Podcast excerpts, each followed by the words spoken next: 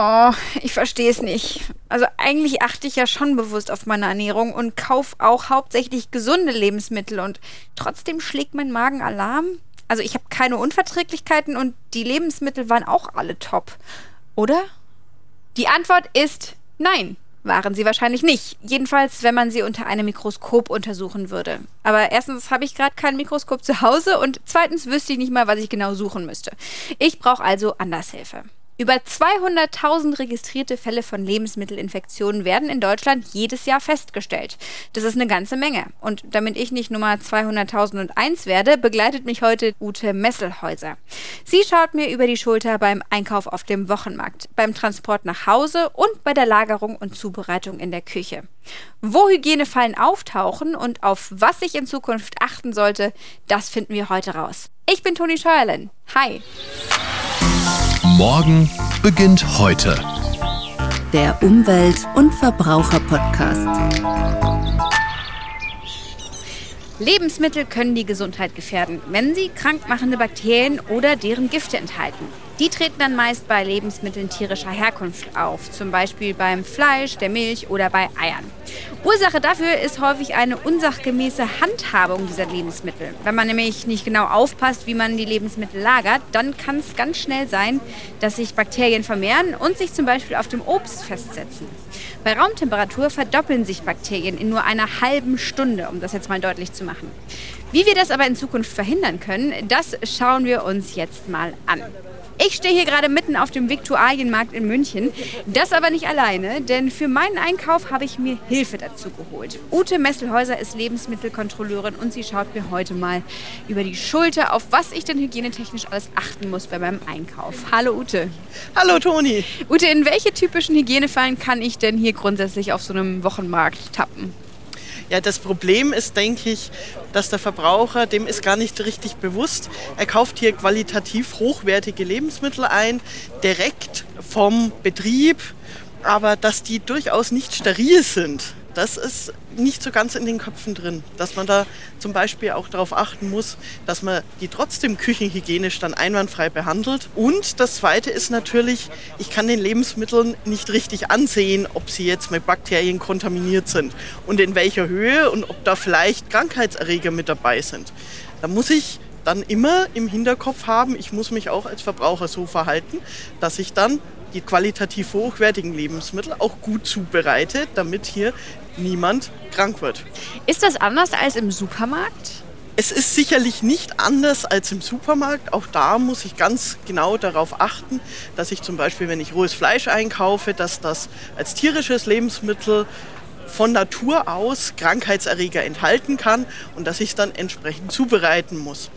Ich habe sicherlich hier ein bisschen mehr das Problem, dass die Lebensmittel natürlicher sind. Das heißt, ich habe keine Konservierungsstoffe im Regelfall mit dabei. Sie sind dann auch nicht so langlebig und können dann natürlich auch hin und wieder eher ein Problem darstellen, als wenn ich im Supermarkt einkaufen gehe. Aber das soll jetzt nicht heißen, dass man besser im Supermarkt einkauft, weil hier auf dem Wochenmarkt sind die Lebensmittel wahrscheinlich regionaler, frischer. Also das hat ja auch seine Vorteile.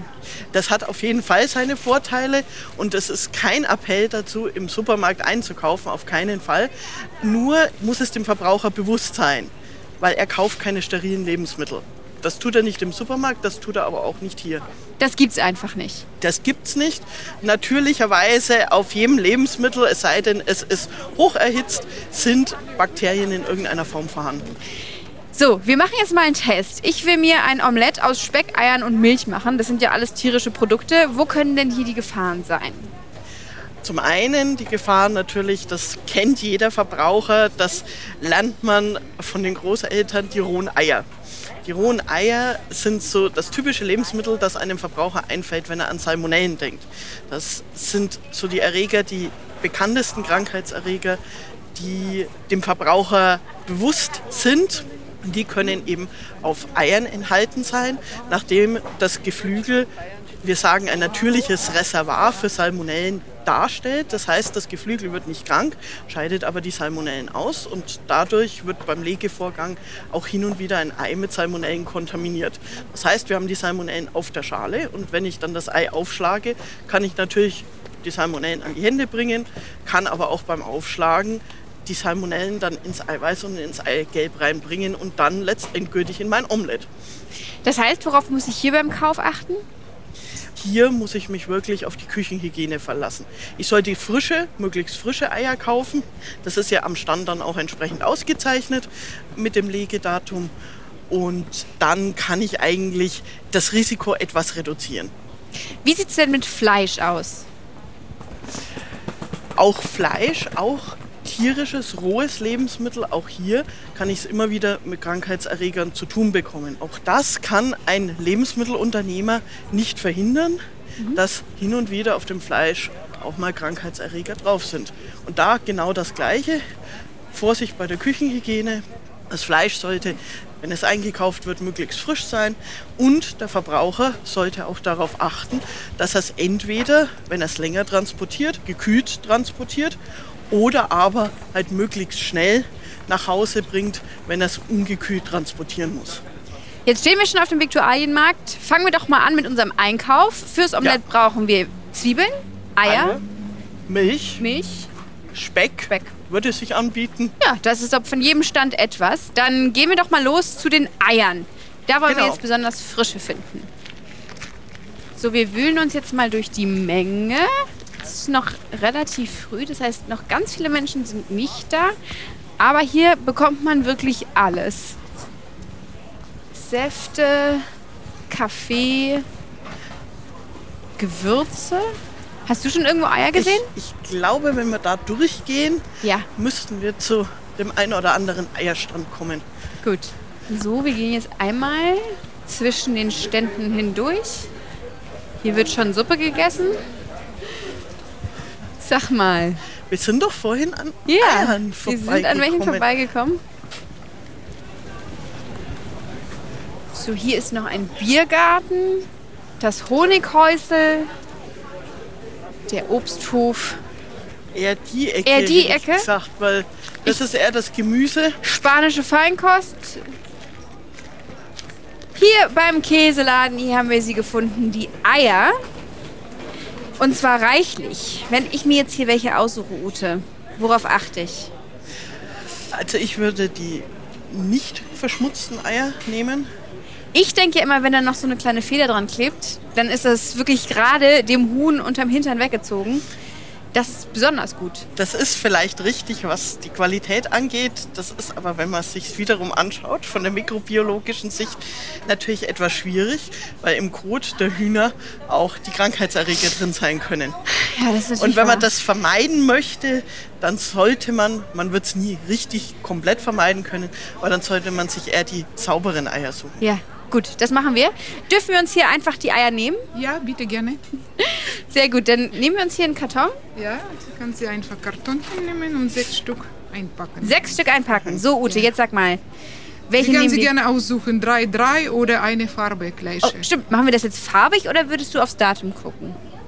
Wir Datum alle gleiche. Datum alle, alle gleich? gleich? Ja, Wann genau. denn? Die ist noch drei Wochen gut. Also die Farbe an sich spielt keine Rolle. Das hat nichts mit der Qualität der Eier zu tun. Das ist Problemchen. Bei brauner Eischale ist immer ein bisschen härter mhm. und da kann man gerne kochen und die platzen nicht so schnell wie bei weiß. Gut. Weiße etwas dünner Schale und kann bei Kochen schneller platzen. Okay, gut. Das, was du jetzt da drauf siehst, das ist die Herkunft. Ja. Also Deutschland, dann Freiland. Freiland. Das ist auch die Nummer, die vorne steht und hinten der Betrieb. Also eins ist Freiland, eins ist sehr gut. Ja. Ja, dann packen wir ordentlich ein. Genau. Dann würden wir die sechs Stück nehmen. Gerne. Was bekommen Sie dafür? 2,70 bitte. So, bitteschön. Bitteschön. Oh, vielen Dank. Ein gekochtes Ei haben wir noch oben drauf geschenkt bekommen. So, nächste Station der Metzger. Genau. Was natürlich ja generell auf einem Markt schwierig ist, frisches Fleisch, da muss man gleich seine Kühlbox mitnehmen. Das ist nicht ganz richtig. Man sollte sicherlich das Fleisch ans Ende seines Einkaufs stellen und sollte dann schauen, dass man es möglichst schnell nach Hause transportiert. Jetzt stehen wir schon vor dem Gemüsestand und wenn wir wirklich das Fleisch am Ende kaufen wollen, dann lass uns doch hier noch eine Zwiebel mitnehmen, oder? Genau. Bei einer Zwiebel kann man nicht so viel falsch machen man kann erst einmal nicht so viel falsch machen und sie wird ja dann am Ende auch geschält und durchgegart. Wie sieht es sonst mit Gemüse aus und Obst? Ähnlich wie auch bei den tierischen Lebensmitteln. Steril sind sie nicht.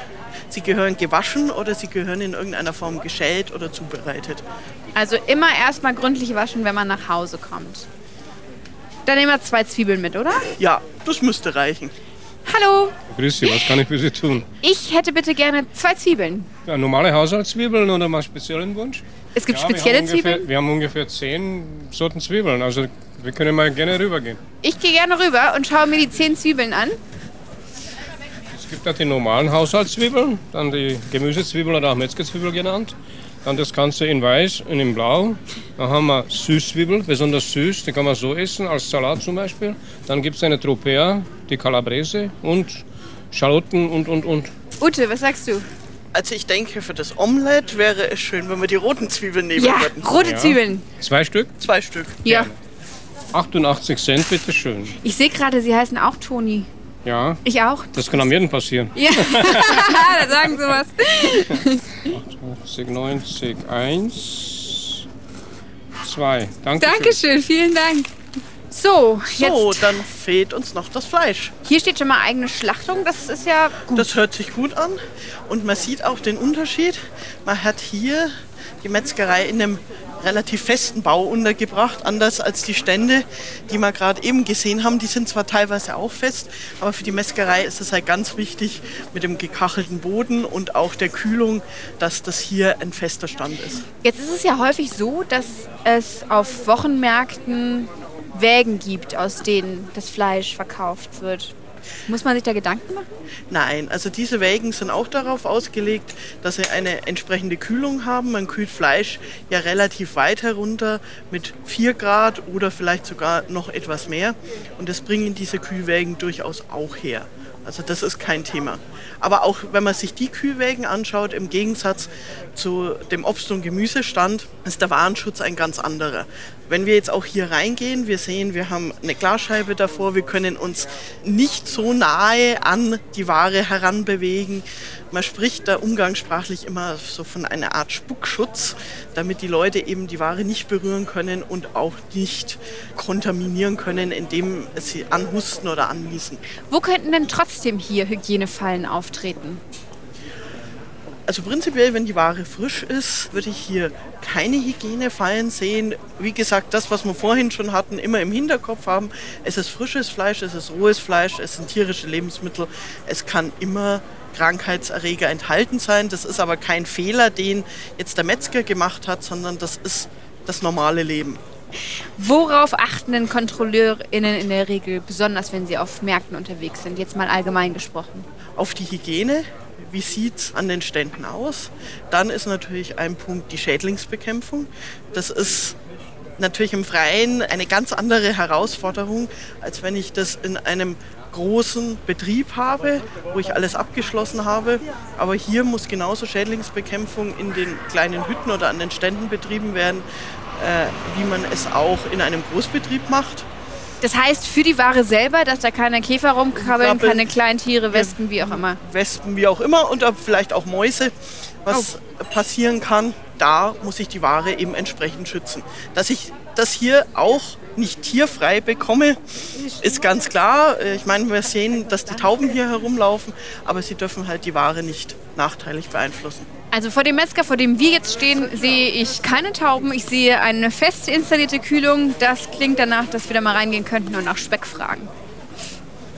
Hallo, ich hätte eine kleine Frage. Eigentlich wollen wir bei Ihnen nur Speck kaufen für ein Omelett. Und Sie fragen, worauf Sie hier bei Ihrem Stand achten, damit die Lebensmittel frisch bleiben. So, zuerst Schlachtung, dann Zubereitung, Kühlung, richtig platzieren und richtig lagern. Und wie sieht so eine richtige Lagerung aus? So, beim Schlachtung muss man achten auf Temperatur. Nach der Schlachtung das Gleiche. Das Fleisch muss gekühlt werden und hinterher Sauberkeit, Frische, Ordnung und und. Ja, Sie wirken auf, dann würden wir direkt mal bei Ihnen ein bisschen Speck kaufen für unser Omelett. Okay, und was für ein Speck? Es gibt zweierlei von Speck. Einen fetten Speck gibt es und dann gibt es einen Warmel. Das heißt, der ist ein bisschen durchgewachsen. Der klingt gut, oder? Ja, wir Das nehmen wir fürs. Omelett das Genau. durchgewachsene, das war mal. Davon würden wir was nehmen. Wie viele Personen? Wir sind zu zweit. Zu zweit? Ja. Gute Esser. Ja. Ja. Zweimal Speck für gute Esser. Okay, dann machen wir 250 Gramm. Sehr gerne. Alles klar? Gut. Okay, vielen Dank. Als letztes nehmen wir noch die Milch mit. Ja, Hier kann ja nicht viel schief gehen. Die ist schon abgepackt. genau, die ist abgepackt und die ist grundsätzlich auch pasteurisiert. Das heißt? dass sie erstmal erhitzt worden ist. Weil grundsätzlich in Deutschland keine unerhitzte Milch verkauft werden darf, es sei denn, wenn sie direkt am Hof verkauft wird oder aber als sogenannte Vorzugsmilch. Das sind die beiden Möglichkeiten. Dann ist er aber entsprechend gekennzeichnet. Und das hier ist normale Frischmilch, die aber pasteurisiert sein muss. Super. Das sieht alles lecker aus, ne? Mhm. Joghurt sieht auch toll aus. Das passt aber nicht zum Omelett. Leider. Könnten wir das Rezept nochmal umändern? Hallo. Ja, grüß Gott. Die Milch hätte ich bitte Ja, gerne. gerne. Einmal. Da sind noch 15 Cent Pfand drauf, das können Sie uns dann einfach wiederbringen. Das mache ich. 3,30 Euro bitte. Gut. Bitteschön. So. Dann noch einen schönen Tag. Geht es so oder brauchen Sie eine Tüte? Habe ich, vielen Dank. Tschüss. Danke sehr. Jetzt haben wir alles fürs Omelett. Milch, Eier, Speck, Zwiebel. Genau, jetzt können wir in die Küche gehen. Gut, haben wir alles sicher verpackt. Los geht's.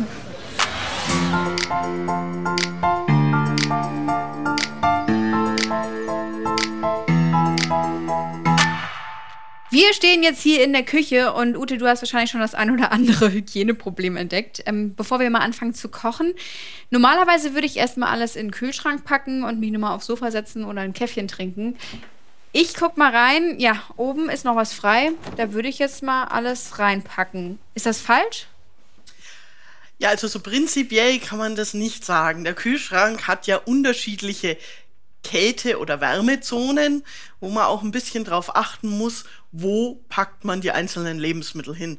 Klar, er hat unten das Gemüsefach, wie der Name schon sagt, wo eigentlich eher das Gemüse rein sollte. Und dann gehen die Kältezonen von unten nach oben. Das heißt, unten hat man meistens den kühlsten Bereich, oben dann eher den wärmsten Bereich. Wenn man nach hinten geht, an die Wand, kann es auch schon mal sein, dass da sich so ein bisschen Eis bildet, dass das anfriert. Und dann hat man noch die Tür, wo man dann meistens die Eier oder die Butter mit reintut, vielleicht auch die Marmelade. Jetzt muss man sagen, hier ist vielleicht das ein oder andere Lebensmittel offen. Beispielsweise ähm, jetzt das Obst nicht ins Obstfach gepackt. Ist das hygienisch ein totales No-Go? Es ist sicherlich kein totales No-Go, aber man sollte sich schon überlegen, wie man den Kühlschrank packt. Und gerade wenn man noch nicht zubereitete Lebensmittel hat, dass man die eben entweder wie das Gemüse ins Gemüsefach räumt oder aber bei Fleisch und Fisch, wenn die noch roh sind, dass man die entsprechend abdeckt, weil, das hatten wir ja vorhin schon, da können Krankheitserreger drauf sein und man möchte die ja nicht im gesamten Kühlschrank dann haben. Wie sieht es denn bei dir zu Hause im Kühlschrank aus? Vielleicht hast du ja einen Tipp, woran sich die HörerInnen orientieren könnten. Ja, im Prinzip sollte man den Kühlschrank packen nach den Kältezonen. Also man fängt unten im Gemüsefach an mit dem Obst und Gemüse. Dann in das unterste, kälteste Fach sollte man Fleisch, rohen Fisch tun, also die ganz leicht verderblichen Lebensmittel. Und dann kann man sich so von der Verderblichkeit der Lebensmittel nach oben arbeiten, sage ich jetzt mal, in den einzelnen Fächern. In der Kühlschranktür sollte man dann die Eier, Butter und vielleicht auch die Getränke lagern. Und im Prinzip sollte man immer darauf achten, dass Fleisch und Fisch, also die Rohwaren, auch abgedeckt sind, dass sich eben die Keime nicht im Kühlschrank verteilen. Jetzt gibt es noch ein Mysterium, über das müssen wir ganz schnell sprechen, weil also darüber scheiden sich die Geister, und zwar das Mindesthaltbarkeitsdatum. Das war ja jetzt in unserem Fall völlig okay, aber trotzdem will ich mal das Rätsel lösen. Was kann man denn noch ohne Bedenken verzehren, wenn das Mindesthaltbarkeitsdatum abgelaufen ist? Also der Verbraucher muss unterscheiden zwischen dem Mindesthaltbarkeitsdatum und dem Verbrauchsdatum. Das Mindesthaltbarkeitsdatum gibt den Zeitraum an, in dem das Lebensmittel seine Qualität behält. Das heißt, wenn das Mindesthaltbarkeitsdatum abgelaufen ist, heißt es nicht automatisch, dass das Lebensmittel verdorben ist oder dass es gesundheitsschädlich ist. Da muss der Verbraucher einfach dann prüfen, ob er die Lebensmittel noch verzehren kann. Das heißt, ob sie noch gut sind, ob sie noch gut riechen, ob sie noch gut aussehen, ob sich vielleicht Schimmel bildet. Im Gegensatz dazu haben wir bei vielen sehr leicht verderblichen Lebensmitteln ein sogenanntes Verbrauchsdatum. Wenn die Verbrauchsfrist abläuft bei einem Lebensmittel, heißt das, dass es nicht mehr verzehrt werden sollte, weil es dann auch potenziell gesundheitsschädlich sein kann. Ein weiterer Aspekt, auf den wir jetzt nochmal eingehen wollen, ist neben der Lebensmittelhygiene natürlich die Küchenhygiene. Eben habe ich deinen kritischen Blick schon ein bisschen erkennen können. Wo siehst du denn hier Probleme in Sachen Sauberkeit, beziehungsweise was sind so die grundlegenden Hygienefallen? Kommt beispielsweise die Dunstabzugshaube durch den TÜV?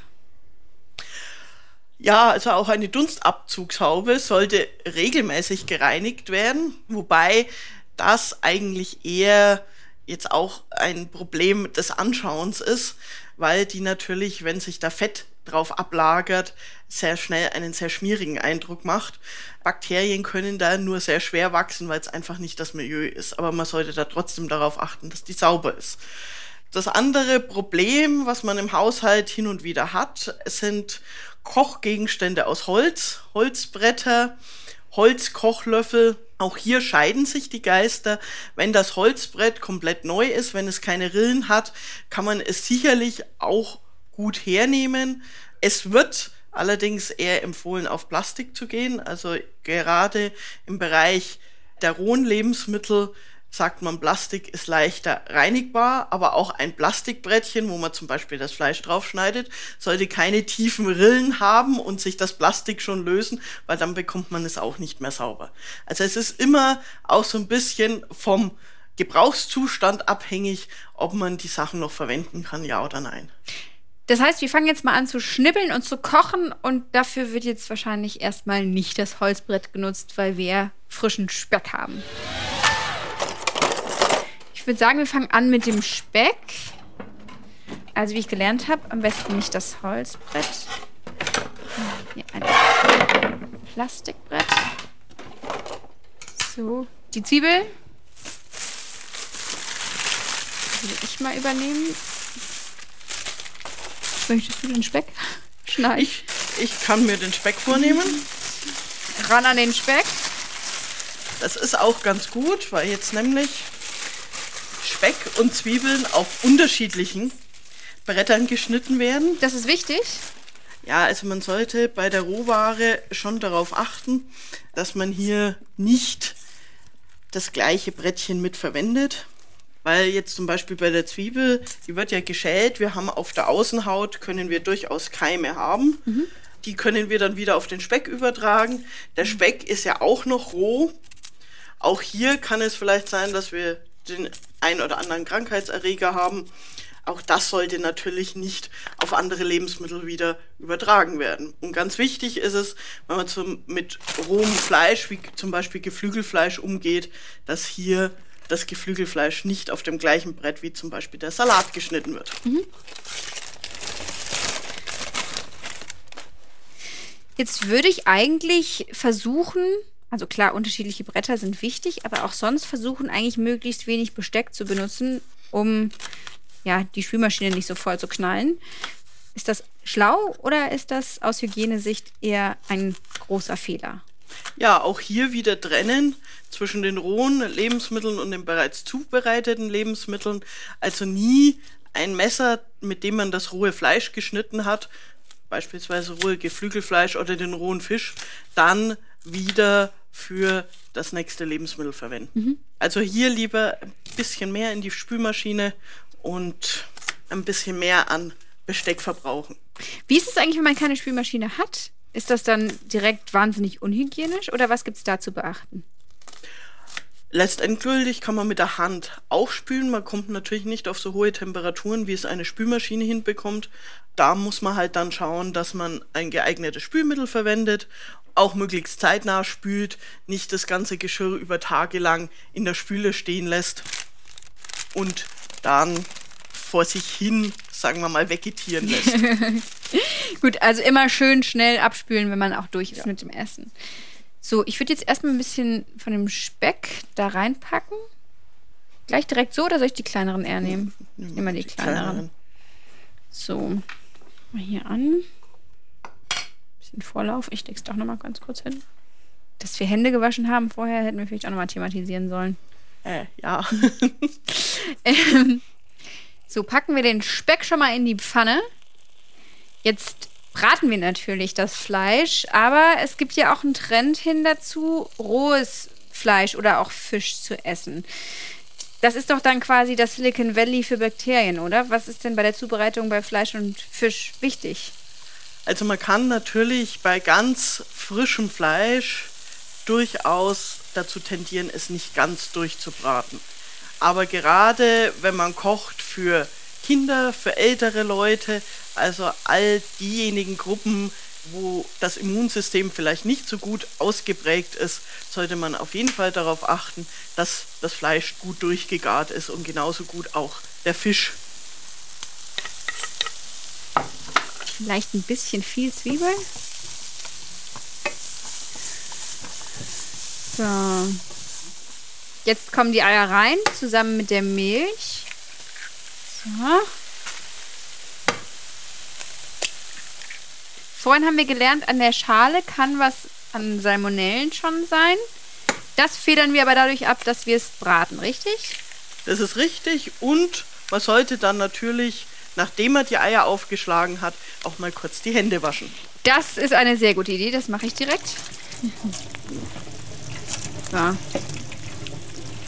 So. Jetzt dürfen wir einmal ganz kurz warten, bis unser Omelett stockt.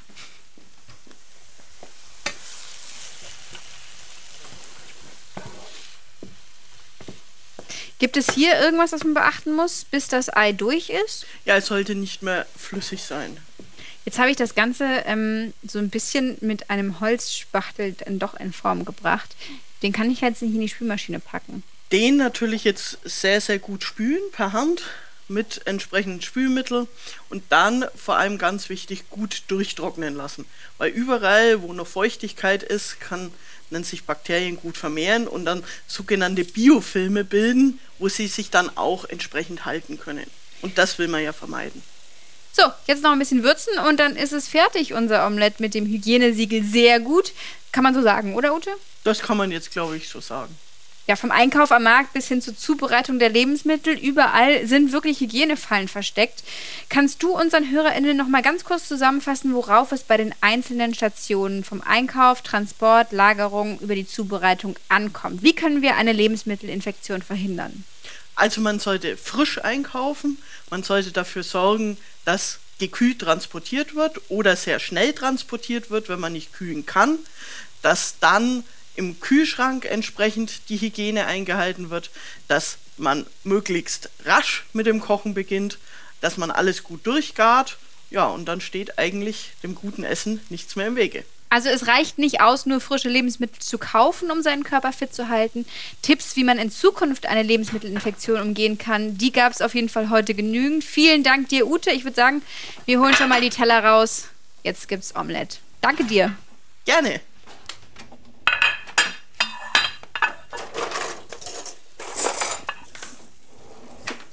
Naja, so schlecht ist doch gar nicht geworden, das Omelette.